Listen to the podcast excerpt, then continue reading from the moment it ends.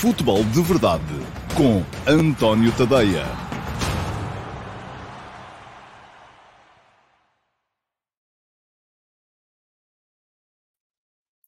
Ora, então, olá, muito bom dia a todos e sejam muito bem-vindos à edição número 625 do Futebol de Verdade. Hoje é terça-feira, é dia 2 de agosto e hum, cá estou eu para vos falar da atualidade futebolística. Hoje, naturalmente, com antecipação uh, daquilo que vai ser o uh, Benfica Midtjylland, o primeiro jogo de uma equipa portuguesa na Liga dos Campeões deste ano. Enfim, na terceira pré-eliminatória. O Benfica já sabe com quem poderá jogar caso elimine os dinamarqueses do Midtjylland, mas a isso vamos chegar lá mais à frente.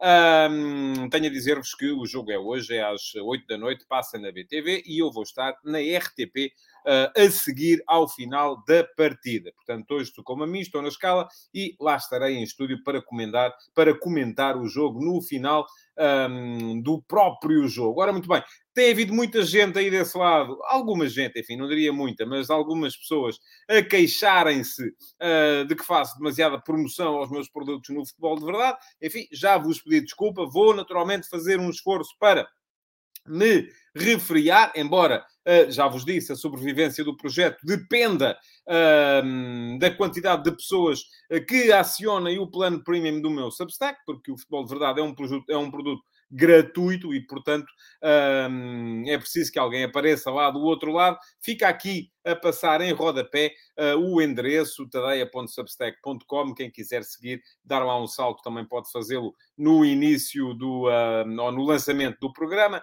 Está lá o link para chegarem lá diretamente e não terem que estar a escrever coisas em estrangeiro. E, além disso, ainda vos posso deixar aqui depois na gravação um link para uh, fazerem a subscrição do meu uh, Substack. Deixem-me só alertar-vos por uma coisa, é muito rápido. É que um de vocês, eu ontem falei aqui uh, que tinha mudado o plano de pagamentos de um, dólares para euros. Ora, uh, e que podiam, caso o dólar superasse o euro, fazer a mudança, porque, enfim, quem estava a pagar em dólares ia continuar em dólares, aparentemente não podem, porque houve um de vocês que tentou, e neste momento ainda com benefício para mim, que ainda são 18 cêntimos, acho eu, de diferença em 5 dólares, uh, tentou fazer uh, a dessubscrição, vamos chamar-lhe assim, para fazer depois a subscrição de acordo com o novo plano, e aparentemente o Substack não autoriza. Portanto, aquilo que eu vos aconselhei a fazer, não façam, deixem-se estar quietinhos e não queiram mudar o vosso plano, porque uh, não é boa ideia, porque depois não conseguem fazer a nova subscrição. Bom, já vos deixei o link. Tenho que vos dizer também que há novidades sobre o Discord. Já criei ontem o servidor do Discord. Na, já, quem quiser e for subscritor premium, naturalmente, pode aceder. Uh, vai, é uma questão de dar lá um saltinho ao Substack. Ainda hoje, no final do texto de 2 de manhã, no último passo, segui o link para poderem entrar no servidor de Discord, sendo que estou a, estarei à vossa espera na sexta-feira, às 23 horas. Uh, e, e volto a dizer, ainda podemos mudar isto. Se vocês, de repente, houver muita gente que diz que é uma má altura e tal, não sei o quê, uh, digam-me, não vai ser sempre à mesma hora todas as semanas, vai ser quando der jeito. Uh, eu queria nesta semana fazer antes uh, do, um, do início do campeonato, mas não posso porque vou estar na RTP antes do início do campeonato, de modo que aquilo que vou fazer é uh, um debate convosco, com os meus subscritores premium que se queiram juntar, uh, fazer ouvir a vossa voz no meu servidor de Discord na próxima sexta-feira às 23 horas. Quem quiser participar, já sabem, têm que subscrever a versão premium do Substack e depois inscrever-se no, e aí não pagam mais nada, naturalmente, no uh, servidor de Discord. Bom, dar os bons dias a quem já comentou, o António Silva, o Hugo Macedo, o Jason Lima, o César Gonçalves, o Rui Miguel Alves Coelho, o Fábio Daniel Azevedo Reis, o Amadou de Jaló, o Álvaro Rocha, o José Neto, o André Pereira, o Simão Rochinol, o Miguel Silva, o Domingos Ulossa, o Tiago Caetano, o Ricardo Rafael, o Apanha-Bolas de Alvalade, o Emanuel Barlos, o Mauro Matos, o Joca, do terceiro esquerdo, uh, o Acúrcio Afonso, o Alexandre Pereira Dias, o Pedro Fernandes, o David Salgueiro, o Josias Martins Cardoso, o Leandro Alves, o Vansan Lima, uh, o uh, Ricardo Martins, o André Pinto, o João Lopes, o Camba, o Cumba Baú, o Rui Martins acho que já disse, Daniel Correia, Manuel Dantas, Uh, portanto, muito bom dia a todos, muito bom dia também a todos aqueles que são mais tímidos e não comentaram. Vamos entrar então no programa propriamente dito. Foram cinco minutos, pronto, não é muito mal. Uh, é aquilo que tem que ser, peço desculpa, vou tentar ser cada vez mais rápido, mas hoje havia de facto novidades para dar. Vou pôr o cronómetro a funcionar. Um, para me avisar daqui a meia hora e uh, dessa forma toca a buzina e é a altura de começarmos a pensar em acabar o programa. Isto está, tenho que mudar aqui o, temporizador, porque isto estava para o pão que eu cozi cá em casa ontem e, portanto, ia ser tempo a mais. Bom, vamos a isso então. Pergunta do dia para, para hoje. Uh, e a pergunta do dia para hoje é do André Dionísio. Antes de eu ler, deixem-me dizer, gostei bastante do raciocínio do Paulo Rui Ramalho. Uh, boas ideias relativamente ao, um, ao uh, uh, panorama competitivo do futebol em Portugal, aos quadros competitivos do futebol em Portugal, mas era, enfim, nem era bem uma pergunta, era mais uma tese e era, uma, e era demasiado longa. Não conseguiria, para já, colocá-la aqui dentro deste habitual uh, quadro em que aparece a pergunta do dia. Ora, muito bem, nesse caso, Uh, muito boa também a pergunta do André Dionísio, porque nos permite pensar e pensar sobre futebol, e eu gosto de pensar sobre futebol, já sabem que essa é uh, uh, a razão pela qual existe o futebol de verdade. Pergunta o André Dionísio.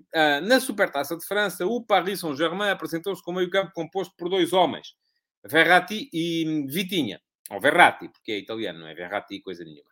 Uh, se não tinha que dizer Vitinha. Bom, Verratti e Vitinha, sendo que são jogadores muito fortes em ataque organizado. Uh, tendo em conta a competitividade no campeonato francês, parece-me uma solução viável para a maioria dos jogos, mas será o suficiente para as aspirações do Paris Saint-Germain na Champions? Não será necessário um jogador mais robusto? E será que tem um jogador com essas características no plantel, que tenha a qualidade necessária para lutar pela Champions? Obrigado, continuação do bom trabalho. Eu é que agradeço, André, a sua pergunta uh, faz com que todos possamos pensar um bocado, uh, e isso é bom.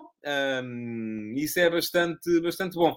Deixa-me cá só responder a esta pergunta do Tiago Ferreira, que me pergunta uh, como vai fazer, por exemplo, se alguém subscrever um mês e não renovar, Uh, para essa pessoa não continuar a ter acesso. Muito bem, no Discord é capaz de ser mais difícil, no Telegram, por enquanto, é fácil, porque infelizmente os subscritores são poucos. Eu conheço-vos a todos pelo nome.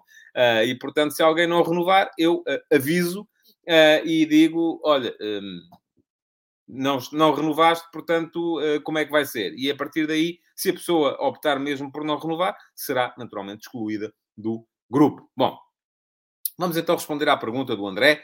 Um, o uh, João Lopes diz que a alternativa vai ser o Renato Sanches. Vamos a ver. Bom, eu acho que há uma alternativa no plantel uh, que é evidente, uh, que é o Danilo, não é? Estava o Danilo. O Danilo, à partida, pode ser esse médio. Mas agora, vamos lá ver se de facto. É porque há, muito, há um estereótipo sempre. Uh, quando falamos, sobretudo, de meios campos, um, há um estereótipo que é preciso ter um jogador robusto, forte fisicamente, porque senão ninguém defende e tal. Bom, isto, este estereótipo começa por ser combatido logo à partida de duas maneiras. Primeira forma, uh, depende um bocadinho da forma como a equipa está organizada. Porque uma coisa é termos uh, uh, dois médios como o Verratti e o Vitinha em 4-4-2. Outra coisa é termos dois médios como Verratti e Vitinha em 3-4-2-1, que foi como jogou o uh, Galtier uh, no, uh, no jogo contra o Nantes, na Supertaça de França. Diz aqui o Tiago Ferreira, um meio campo menos físico e mais criativo é compensado precisamente com o sistema de três centrais. Certo. Essa é uma das formas de fazer a compensação. Mas mesmo assim ainda me podem dizer, epá, mas, por exemplo, o Chelsea joga com três centrais, o Chelsea do Tuchel, e uh, tem no meio-campo, ora aí está, já está aqui, diz o Manuel Salvador, o Paris Saint-Germain precisa de um Kanté e tem no meio-campo o Kanté. Uh, podem dizer, o Sporting joga com três defesas também, três centrais, e o meio-campo é sempre feito com jogadores uh, fisicamente fortes, defensivamente competentes. Uh, havia Palhinha e Mateus Nunes, agora saiu Palhinha, está o, o, o, o Ugarte, Uh, Morita é um jogador diferente. E, e, vamos lá ver. E diz aqui o Daniel Silva, o Porto no ano passado jogou com dois centrais e o meio campo com o Uribe. Vitinha não tinha ninguém físico, sim, mas o Uribe é um jogador defensivamente forte. Ou pelo menos corresponde a essa ideia. Agora, a questão é que nós olhamos para o Verratti e achamos que o Verratti é um, é um jogador de ataque. E se calhar não é. Vamos falar de números, vamos embora, porque é a única maneira. A gente olha para isto e diz: é pá, eu acho que este é aquilo. Não, eu acho que aquele é aquele outro. Uh, o João Lopes acrescenta que o Barcelona tinha meio campo contra Xavi e Iniesta. Enfim, tinha o Busquets a jogar atrás. Nenhum deles era fisicamente forte. Se tens bola, quem tem que defender é o adversário. Também é verdade. Mas, atenção, esse Barça jogava com três no meio campo. Não jogava só com dois. E o PSG joga só com dois, joga com laterais ofensivos e joga depois com três da frente, que neste jogo foram Neymar, Messi e Sarabia. Nenhum dos três é propriamente um portento na pressão. E, além disso, uh, ainda falta o Mbappé, uh, que vai ter de entrar e provavelmente uh, para a saída de um dos, dois, dos três da frente, e o Sarabia acaba por ser o principal candidato. Mas, isto para vos dizer que, também diz aqui o Diogo Garcia, o problema é saber se os três da frente estão disponíveis para pressionar a defender. Bom, é tudo isto. Uma equipa, e eu digo sempre isto, uma equipa é uma, um organismo vivo. Dependendo daquilo que está quem está na frente, de quem está atrás, de quem está ao lado, as características que são exigidas de um determinado jogador podem variar e podem ser diferentes. Essa, essa ideia do temos que ter um 6 físico uh, e tal, para dar porrada, para encostar o cabedal aos adversários, é, enfim, pode não ser necessário. Depende de uma série de fatores. Depende da forma como a equipa pressiona na frente, depende da forma como a equipa está precavida atrás dele, depende da forma, depende se a equipa tem mais bola ou menos bola. Portanto, uma equipa, repito, é um organismo vivo. Diz o Leandro Alves, e eu já lá chego. E gostei desta pergunta a sério porque me permite falar de futebol. E eu gosto de falar de futebol. Gosto pouco de falar de outras, de outras tretas que às vezes aqui aparecem. Não precisa de ser um jogador robusto, precisa de ser bom no processo defensivo, diz o Leandro, e tem toda a razão. E o Verratti é bom ou mau no processo defensivo? Vamos a números. Bom, eu preparei aqui, uh, socorri-me do Infogol, do portal Infogol, que tem este tipo de números uh, gratuitos uh, para quem quiser uh, poder consultar. E recorri aqui, fiz aqui a análise à época passada de quatro jogadores. Dois deles são aqueles dois que estamos a falar. Verratti e Vitinha. Ora, Verratti fez 24 jogos, e eu não, não, não, consegui, não tive foi tempo para preparar aqui um gráfico para vos mostrar isto, portanto vão ter que estar com atenção àquilo que eu estou a dizer, porque são muitos números. Verratti fez 24 jogos na Liga Francesa do ano passado uh, e, e, fez 92 tentativas de desarme, das quais conseguiu 60.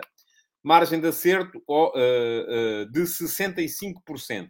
Fez 3,8 tentativas de desarme por jogo na Liga dos Campeões. Uh, mas dizem-me assim, ok, mas isso é na Liga dos Campeões, porque o PSG defende pouco, uh, perdão, na Liga Francesa. Ok, mas isso é na Liga Francesa, o PSG defende pouco, e na Liga dos Campeões? Bom, na Liga dos Campeões, ele participou em 5 jogos, fez 16 tentativas de desarme, conseguiu uh, efetuar, de facto, 13, para uma margem de acerto de 81%, e 3.2 tentativas de desarme por cada jogo. Ou seja, em média, e ela não varia muito entre a Liga Francesa ou a Liga dos Campeões, o Verratti uh, faz 13 e picos tentativas de desarme por jogo e consegue uma média de 70%. 70 e picos por cento. O Vitinha, que toda a gente olha para ele e diz, não, é um criativo, um jogador pequenino e tal. Inha, se fosse um jogador defensivo, era o Vitão. Não, como é um, um criativo, é o Vitinha. Bom, então o Vitinha na Liga Portuguesa, ah, mas a Liga Portuguesa não tem a mesma exigência. Está bem, já lá vamos à Champions. Na Liga Portuguesa, fez 30 jogos, 68 tentativas de desarme, uma média de 2.2 por jogo, portanto, menos do que o Verratti, e uh, das quais conseguiu 49, uh, ah, margem de acerto de 70%. Na Champions, em 7 jogos, de facto, só fez 3 tentativas de desarme. Uh, e conseguiu as 3. Acerto de 100%, 0.4 por jogo. Portanto, uh, uh, perdão, uh, estou a baralhar.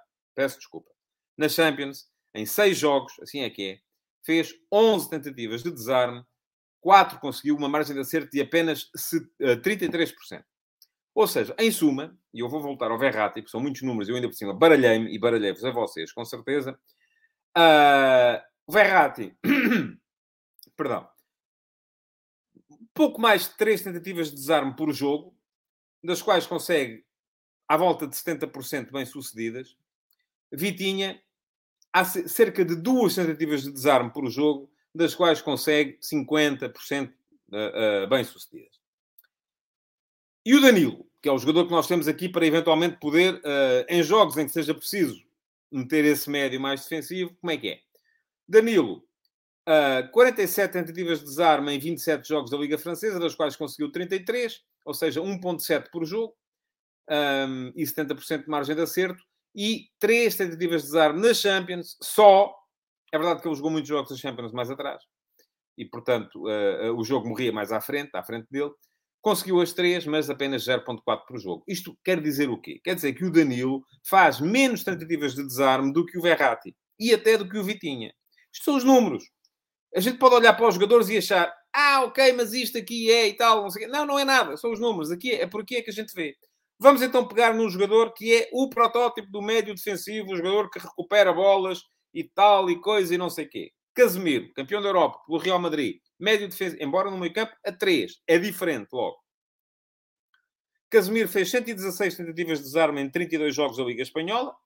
A média é de 3.6 por jogo. Portanto, estamos, é mais ou menos o mesmo que o Verratti na Liga Francesa. Então, e na Champions? Bom, na Champions, de facto, ele leva ao nível. Uh, porquê? Porque fez 49 tentativas de desarme. Uh, tem uma margem de acerto mais ou menos semelhante, 61%, 68% na Liga Espanhola. O Verratti, 65 e 81 na Liga dos Campeões. Portanto, é, está ela por ela. Uh, mas tenta na Champions 4.4 desarmes por jogo. Ou seja, o que é que isto nos diz? Não há grandes diferenças. A diferença está na nossa cabeça. E, portanto, aquilo que, uh, que tenho para vos dizer é que este meio-campo do PSG, do meu ponto de vista, serve perfeitamente. Se calhar falta mais uh, um quarto jogador. Enfim, Paredes, tanto quanto sei, ainda lá está. Não sei se conta pagando coisa, mas falta mais. Mas, enfim, é um jogador uh, diferente. Pergunta-me o Ricardo Rafael se o Infogol é totalmente gratuito.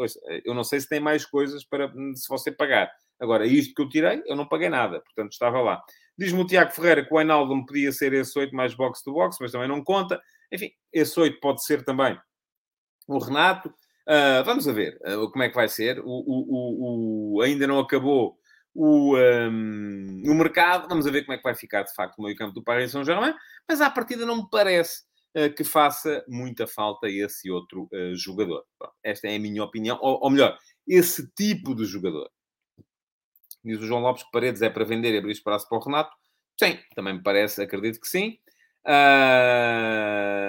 o Filipe Freitas uh, acrescenta aqui outro dado. Seria interessante saber a porcentagem de duelos aéreos ganhos por jogo, certo? Mas aí está. Aqui entra a questão do dinamismo uh, de uma equipa. Porque uma coisa é os médios serem chamados a muitos duelos aéreos, outra coisa é jogarem com três centrais atrás e atrás estão lá o Kimpombe, o Sérgio Ramos, Portanto, são jogadores que podem perfeitamente chegar lá e ganhar esses tais duelos aéreos. Porque se nós construímos um meio-campo a pensar na capacidade para ganhar duelos aéreos, vai-nos acontecer o mesmo que aconteceu ao engenheiro Fernando Santos num jogo, já nem me lembro qual é que foi, em que resolveu meter as torres todas para ver se conseguia ganhar duelos aéreos e acabou por, por não ganhar o jogo porque não teve capacidade para jogar por baixo. Portanto, aquilo que me parece é que esta equipa do Paris Saint-Germain está a ser bem construída, acredito na capacidade do Galtier. Uh, agora vamos a ver uh, se de facto vai funcionar ou não. Bom, já sabem, no final do programa, deem um salto ao meu canal de YouTube.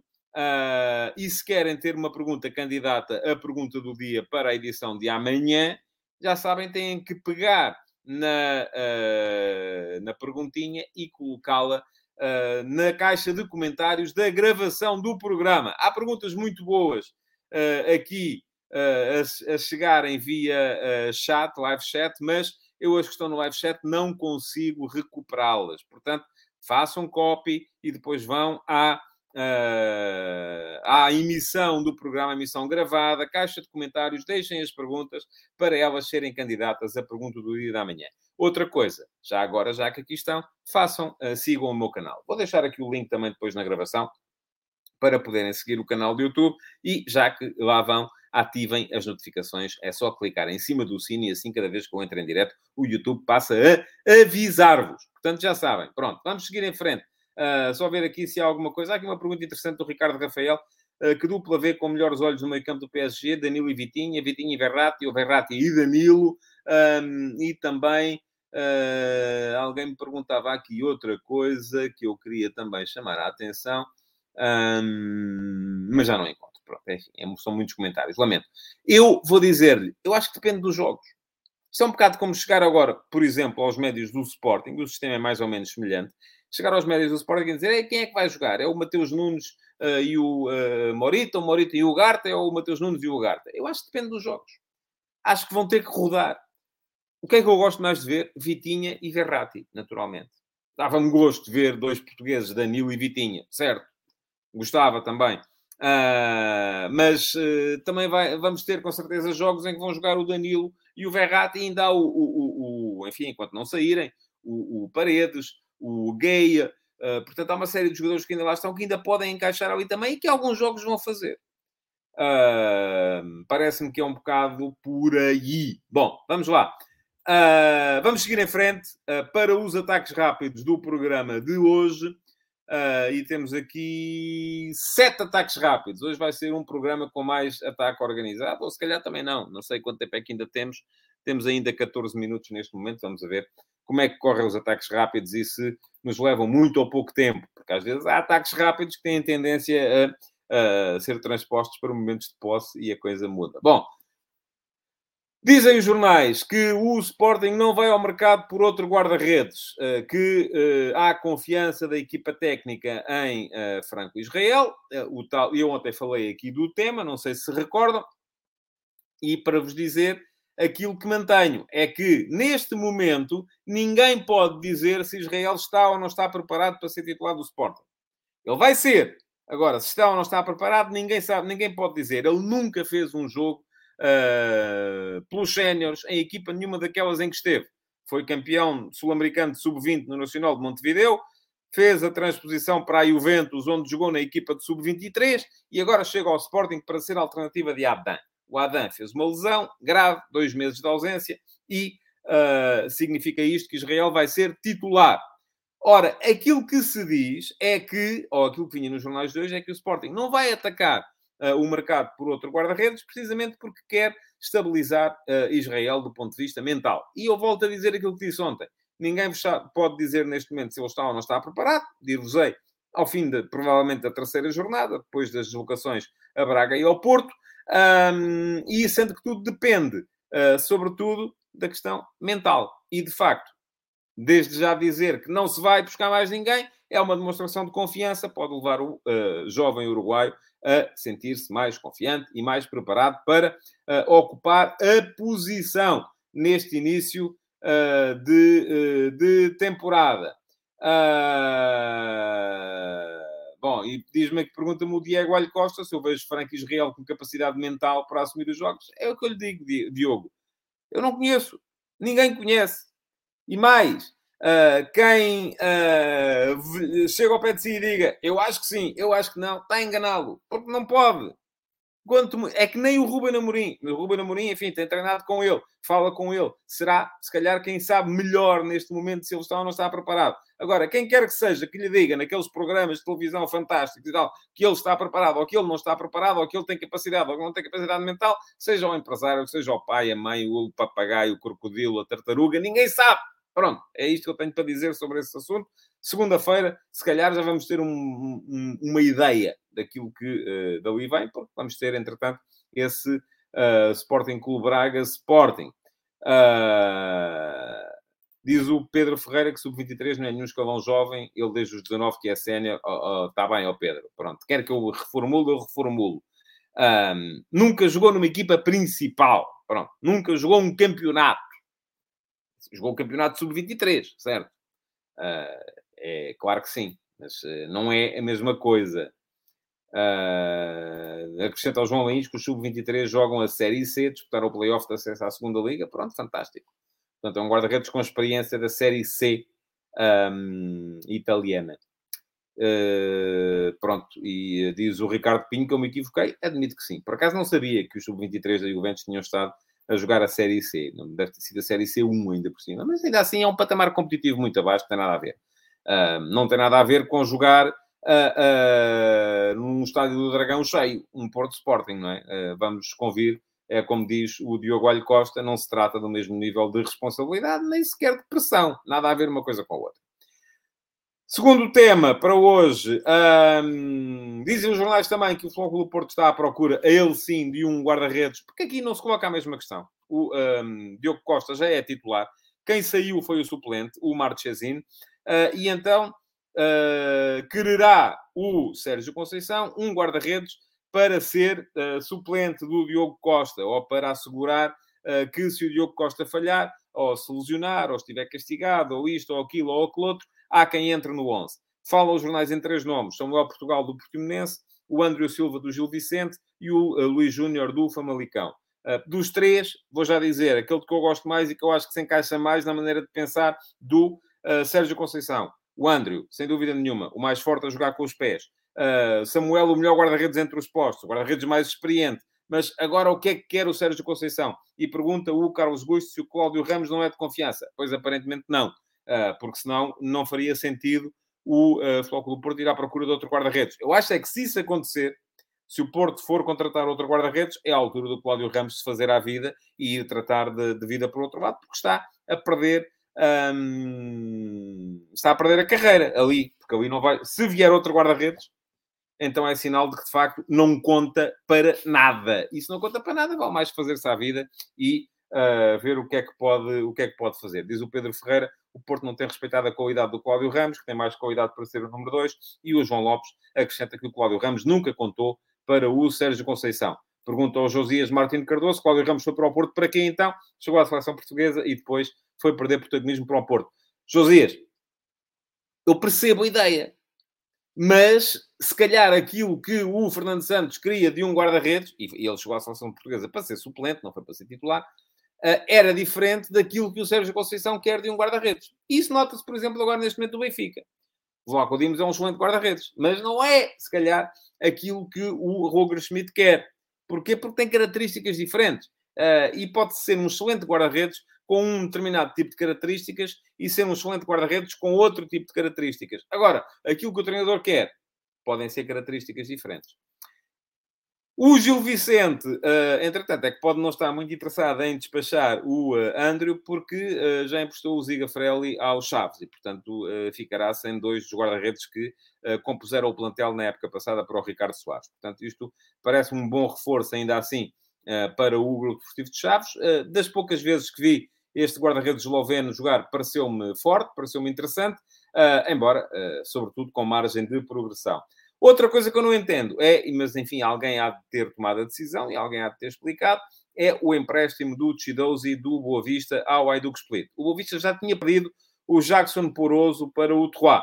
Uh, e parece-me estranho, assim, de repente uh, sai o melhor central que o Boa Vista tinha, uh, que era o Jackson Poroso, não tenho dúvidas nenhumas a este respeito, e de repente está lá o Chidozi, que é um jogador ainda assim já com alguma experiência, Uh, mas uh, vai emprestado para o Hajduk Split uh, com, aparentemente, uma opção de compra. e aquilo que me parece mesmo é que o Boa Vista, a única coisa que está interessado em fazer neste momento é cash-in. É fazer dinheiro. As coisas não devem estar muito famosas uh, neste momento uh, para o acionista principal do Boa Vista e tenho pena. Eu volto a dizer aquilo que já disse aqui. Com a descida do Bordeus, eu tinha alguma expectativa de que o Boa Vista pudesse ser, a partir deste momento, o principal, uh, o ex-libris da carteira de investimentos do dono do clube, o senhor Gerard Lopes. parece que não. Parece que ainda assim a tendência no Boa Vista é e vai continuar a ser uh, de uh, desinvestimento. Vou dizer uma coisa que não é muito politicamente correta, mas vou dizer ainda assim, porque é aquilo que eu sinto. Ah, o sul-coreano Wang Hee-chan, do Wolverhampton, queixou-se ah, de racismo no jogo particular entre o Wolves e o Farense. Uh, a ser verdade, é absolutamente lamentável e espero que sejam identificados os prevaricadores e sejam uh, afastados dos estádios por muito e muito tempo. Mas por muito e muito tempo, acho que o futebol não pode compactuar com comportamentos racistas. Uh, não admito que uh, continuemos todos a assobiar para o lado quando isso acontece. Portanto, comportamentos racistas têm de equivaler a afastamento uh, do prevaricador dos estádios. Não queremos essa gente a ver a bola. Mas, a ser aquilo que aconteceu, ou melhor, aquilo que li hoje, por exemplo, no Jornal Record, uh, que, uh, que terá acontecido, e não sei se é verdade ou mentira, vamos a ver. O jogador não especificou qual foi o tipo de comportamento racista de que se diz que foi alvo, mas diz o recorde de hoje que aquilo que aconteceu foi que no momento em que ele ia bater o penalti, houve um espectador que fez assim. E uh, aludiu ao facto de ele ter os. de ele ter de ser de origem asiática e, portanto, ter os olhos um bocado mais rasgados do que têm os europeus ocidentais. Acho, e isto é a parte uh, que não é politicamente correta do que eu vou dizer, acho que temos que pôr um freio nisto.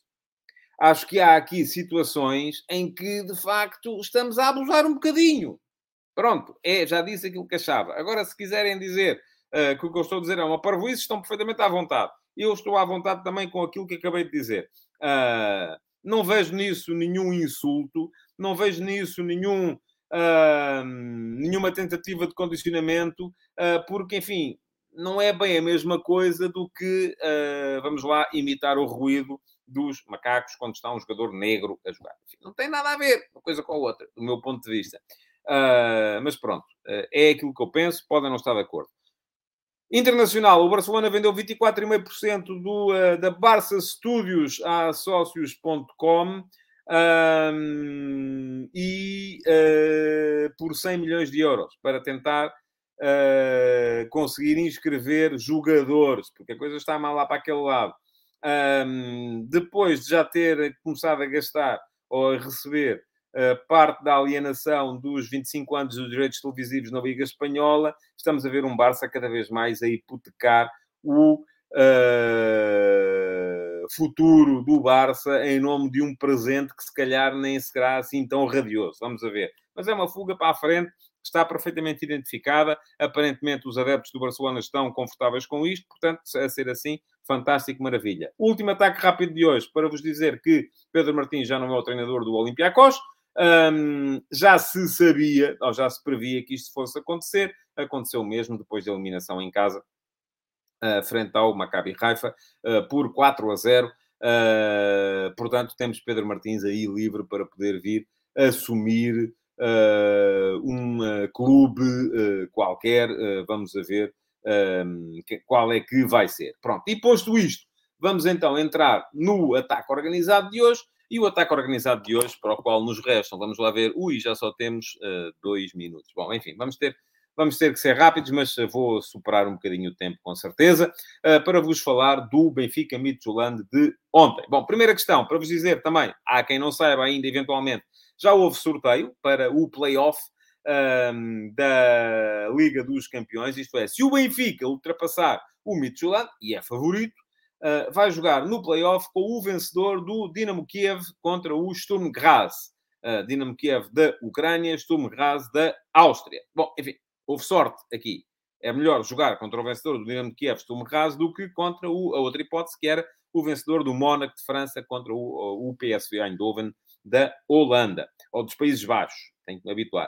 Uh, agora, vamos com calma, porque uh, eu acho que o Benfica é amplamente favorito contra o Midtjylland. Acho que o Benfica, se passar o Midtjylland, será uh, favorito, seja contra o Dinamo de Kiev, seja contra o uh, Sturm Graz, mas eu vi o Dinamo, o Sturm Graz ainda não vi, esta época vi o Dinamo de Kiev a jogar contra o Fenerbahçe e pareceu uma equipa muito certa, uma equipa cínica, à boa, à boa a, a tradição das equipas do Mircea Lucescu, uh, uma equipa que, se há equipa que pode ter inteligência tática para suplantar este futebol de vertigem do Benfica, do Roger Schmidt, é precisamente uma equipa do Mircea Lucesco. Agora, depois, se há qualidade ou não uh, para ser capaz de ultrapassar uma equipa do Benfica, vamos a ver. Mas, para já, primeiro o Benfica ainda tem que ultrapassar o Midtjylland. O que é que vale este Midtjylland? Bom, este Midtjylland um, vai com certeza jogar...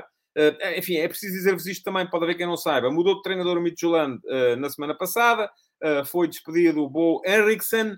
Um, não tinha ganho nenhum dos primeiros quatro jogos, incluindo os dois que fez contra o Ajax Larnaca de Chipre na uh, segunda pré-eliminatória da Liga dos Campeões. Um, entrou uh, o Henrik Jensen uh, e no primeiro jogo 5 a 1 ao Odense. Bom, enfim, é um jogo de campeonato de Dinamarca, é preciso não sublimar. Um, parece que é um treinador que está mais próximo dos jogadores, isso pode ser bom. Agora, continua a ser uma equipa do Midtjylland que não só tem uh, menos uh, qualidade do que tem a equipa do Benfica, como ainda por cima, provavelmente aquele que é o seu melhor jogador, o Evander, uh, o brasileiro Evander, do meio campo, está magoado, não pode jogar. E ainda falta perceber se sai ou não sai. porque havia a possibilidade dele sair. Não, creio que isso ainda não estará totalmente afastado. Havia, inclusive, uma proposta do Galatasaray da Turquia, mas a certa é que contra o Benfica não vai jogar. Ponto final. Um, o que é que vamos ter do Midtjylland? Com certeza, uma equipa a jogar baixa, uma equipa a jogar fechada, à procura... Está aí a buzina, portanto, assim que conseguir, acabo. Um, com certeza à procura de, do espaço nas costas da última linha defensiva do, do, do, do Benfica. Uh, um ataque que é forte e rotativo. Uh, Dreyer e Isaacsen são dois jogadores muito interessantes no ataque à, à, profundidade. Vamos ver se joga o Cabá, que é mais um tipo armário. Eu acredito que possa não jogar, que possa jogar o Sisto, que foi recuperado esta época uh, pelo Midtjylland, depois de ter estado ali para ser Uh, uh, foi uma das figuras, se não mesmo a principal figura da equipa do Midtjylland, foi campeã da Dinamarca há dois anos e, entretanto, estava para ser dispensado. Agora, esta época tem sido uh, recuperado, o pior nesse isto, que já vimos jogar, por exemplo, no Celta de Vigo, mas eu acredito que possa jogar o Sisto e não jogar o Cabá, precisamente para ter um ataque mais móvel e criar mais dificuldades à última linha do Benfica. Agora, onde aquilo falha depois, de facto, é na capacidade criativa do meio campo, porque ter o Charles ao lado do Onyedika não é a mesma coisa que ter o Evander. Portanto, acho que o Benfica é uma equipa mais forte. E atenção, não digo isto uh, por causa da pré-época, uh, porque o Benfica fez uma pré-época, eu ainda hoje de manhã o escrevi, fez uma pré-época muito no sentido de ganhar balanço, de ganhar uh, moral, de conseguir ganhar jogos, por isso mesmo adversários relativamente mais acessíveis do Benfica em, em, comparação, por exemplo, com aqueles com quem jogaram o Flóculo Porto ou o Sporting. Um, outra questão que estou muito curioso para ver mais logo uh, tem a ver com a capacidade da equipa do Benfica para fazer os 90 minutos. Uh, o Roger Schmidt fez uma opção na pré-época que eu nunca tinha visto. Chegou ao último jogo da pré-época e foi a primeira vez que deu mais de 45 minutos a um jogador. Explicou o Roger Schmidt a seguir esse jogo, no qual se notou alguma quebra física dos jogadores que ficaram na segunda parte, eh, que tinha preferido fazer assim, porque para ele o importante era que os jogadores estivessem a 100% nos treinos, porque é nos treinos que ele explica aquilo que quer. Muito bem, vamos ver hoje, já, primeiro jogo de competição, se a coisa funcionou ou não. Depois, hoje de manhã escrevi, e fica aqui o link para o texto do último passo uh, de hoje, sobre uh, uma equipa do Benfica que ainda não é aquilo que o Roger Schmidt queria. Acho que eu ainda não tenho o guarda-redes que queria, mas vai, vai jogar com Vlaco Dimos. Entre os postos, é, aí está, aquilo que eu vos dizia há bocado acerca do guarda-redes para o Sérgio Conceição. Entre os postos, uh, o Vlaco Dimos será um bocadinho o Cláudio Ramos, é um é guarda enfim, tem as mesmas características, é um guarda-redes forte entre os postos, não tão forte a jogar com os pés, e por isso mesmo o Schmidt quereria outro guarda-redes, mas não tendo outro, tem este. Um, o que isto nos explica é que, apesar de Alton Leite ser melhor com os pés, uh, o um, Schmidt vai apostar no Vlaco Dimos porque uh, acredita muito, e isto significa também que acredita pouco na capacidade de Elton Leite como guarda-redes. Depois, faltará ainda o tal médio-centro mais físico. Aproveito para dizer, já me ri muito à conta dessa, teoria do uh, Florentino no, no ginásio. Pergunta-me o, o, Carlos Gusto se eu acho o Kovacevic melhor que o Vlaco Dimos. Eu não sei, não conheço o, o Kovacevic. Não vi. Não, não tenho capacidade para lhe dizer. Um, o, o, não, não, não, não conheço. Uh, Pergunta-me qual é o guarda-redes que Schmidt quer, enfim, acho, não sei, também não lhe sei dizer. Um, há quem diga que é o tal Kovacevic, não sei, mas estava a falar já de meio campo. Um, não veio o Sangaré, que eram 40 milhões de euros, parece que está na calha ali para vir o uh, Aursnes, o, o, norueguês do uh, Feyenoord, uh, mas só vem, atenção, não é sair o Meite e sair o Gabriel, porque saindo o Meite e o Gabriel, aquilo que acontece é que é aliviada a folha salarial. Mas continuam aparentemente a faltar os 15 milhões de euros para dar pelo jogador, que é aquilo que o Feyenoord quer por ele. E para isso é preciso, de facto, sair o Weigl. O que, aliás, é uma, é uma, é uma questão de inteligência. É uma questão de nós pensarmos assim. Então, mas espera lá. Sai o Maite e sai o Gabriel. Os dois titulares da posição uh, são o uh, Florentino, ou se, se vier o Orsnes, são o Orsnes e o uh, Enzo Fernandes. Ainda lá estão o Florentino, que está à frente dele, e o Paulo Bernardo, que é preciso valorizar. Onde é que joga o Weigl? Se o Weigl hoje em dia já não conseguem vendê-lo pelos 15 milhões que pedem, e são menos 5 milhões do que pagaram, imaginem, se ele passa a quarta opção no meio campo do Benfica, muito menos vai valer e muito mais difícil vai ser vendê-lo depois. Portanto, é uma questão de inteligência. Pergunta-me aqui o André Pereira se o norueguês pode mudar assim tanto o meio campo do Benfica. Eu acho que não. Enfim, é o jogador que o treinador quer, aparentemente, quer um jogador mais físico uh, do que o uh, Florentino. Eu, o Florentino, eu não, não encarreiro nessa ideia de que o Florentino é a oitava maravilha do mundo. Não. Uh, vi um Florentino de enormíssimo nível uh, no ano em que o Benfica foi campeão, com Bruno Lage, mas a questão é que ele depois fracassou por onde quer que esteve. Fracassou no Mónaco, não se impôs no Retafe, uh, portanto tenho algumas dúvidas.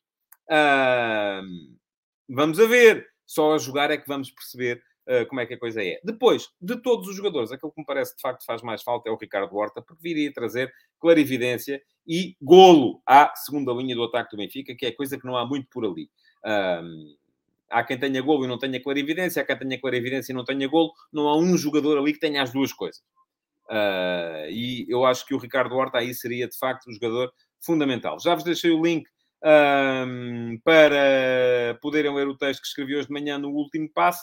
Um, de resto, uh, aquilo que tenho para vos dizer ainda, uh, pergunta-me aqui o David Silva se o Pizzi não funcionaria. Eu cheguei a lançar essa hipótese no início da temporada, mas aparentemente não, por uma questão muito simples. É que, o que é que quer o Roger Smith dos jogadores que atuam naquela linha atrás do ponta de lança? Tem que ter três coisas.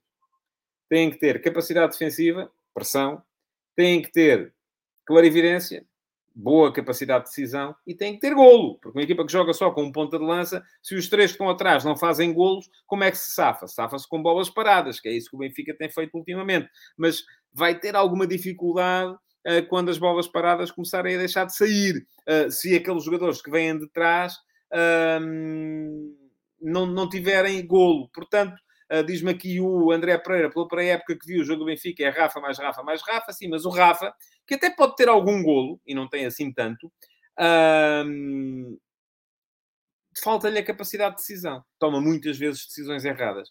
Uh, e diz o Rui Martins, o Benfica não precisa do Ricardo Horta, o Gonçalo Ramos faria bem essa posição como ponta de lança à frente, eu também acho. E vou dizer-lhe outra coisa, não tenho a certeza de que se não vier mesmo o Ricardo Horta, não acabe por ser isso a acontecer uh, passar a ter o Benfica, o Ricardo Horta, como, uh, perdão, o Gonçalo Ramos como 10, o um, Yaremchuk como ponta de lança, ou até o Henrique Araújo, eventualmente, embora eu já sabem, quem me segue desde o ano passado, que eu gosto do Yaremchuk, e depois o Neres à direita e, das duas, uma, um jogo em que uh, seja mais uh, para o Rafa o Rafa, um jogo que seja menos para o Rafa, o, o, o João Mário uh, a jogar do, do outro lado. Portanto, um, acho que isso pode eventualmente vir a acontecer. Bom, antes de chegar ao final, um, quero lembrar-vos ainda que saiu ontem mais um artigo da série F80. Fica aqui o link para poderem seguir e ler. Ontem quem saiu foi o Faustino, um, alentejano de Beja, que jogou no Desportivo de Beja, jogou depois no Barreirense, ainda como extremo esquerdo.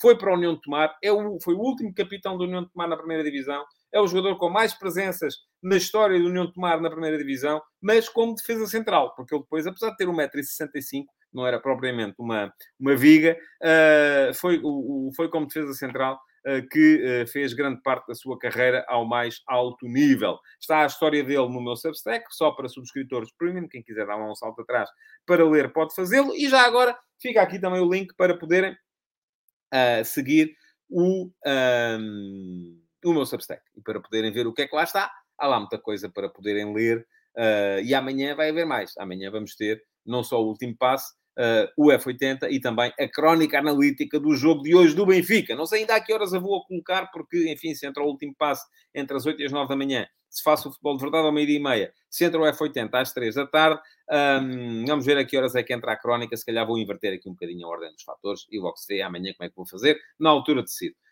Lembrar-vos então para deixarem o vosso like, uh, para recomendarem o futebol de verdade aos vossos amigos, partilhem-no nas vossas redes sociais para haver mais malta a saber que este espaço existe. Não custa nada, é só chegar ao YouTube, está lá uma setinha, clica em cima, é partilhar no Facebook, no Twitter, uh, no, onde vos der na Real Gana, podem fazê-lo para os vossos amigos saberem que existe futebol de verdade e poderem aparecer cá também para não andarmos sempre aqui nesta coisa dos 190, 200, 250, enfim, acho que amanhã vai estar mais gente porque há jogo do Benfica e, portanto, com certeza terei mais gente, mas uh, precisamos que isto dê o salto. Muito obrigado por terem estado aí, então, e até amanhã! Futebol de Verdade, em direto de segunda a sexta-feira, às 12h30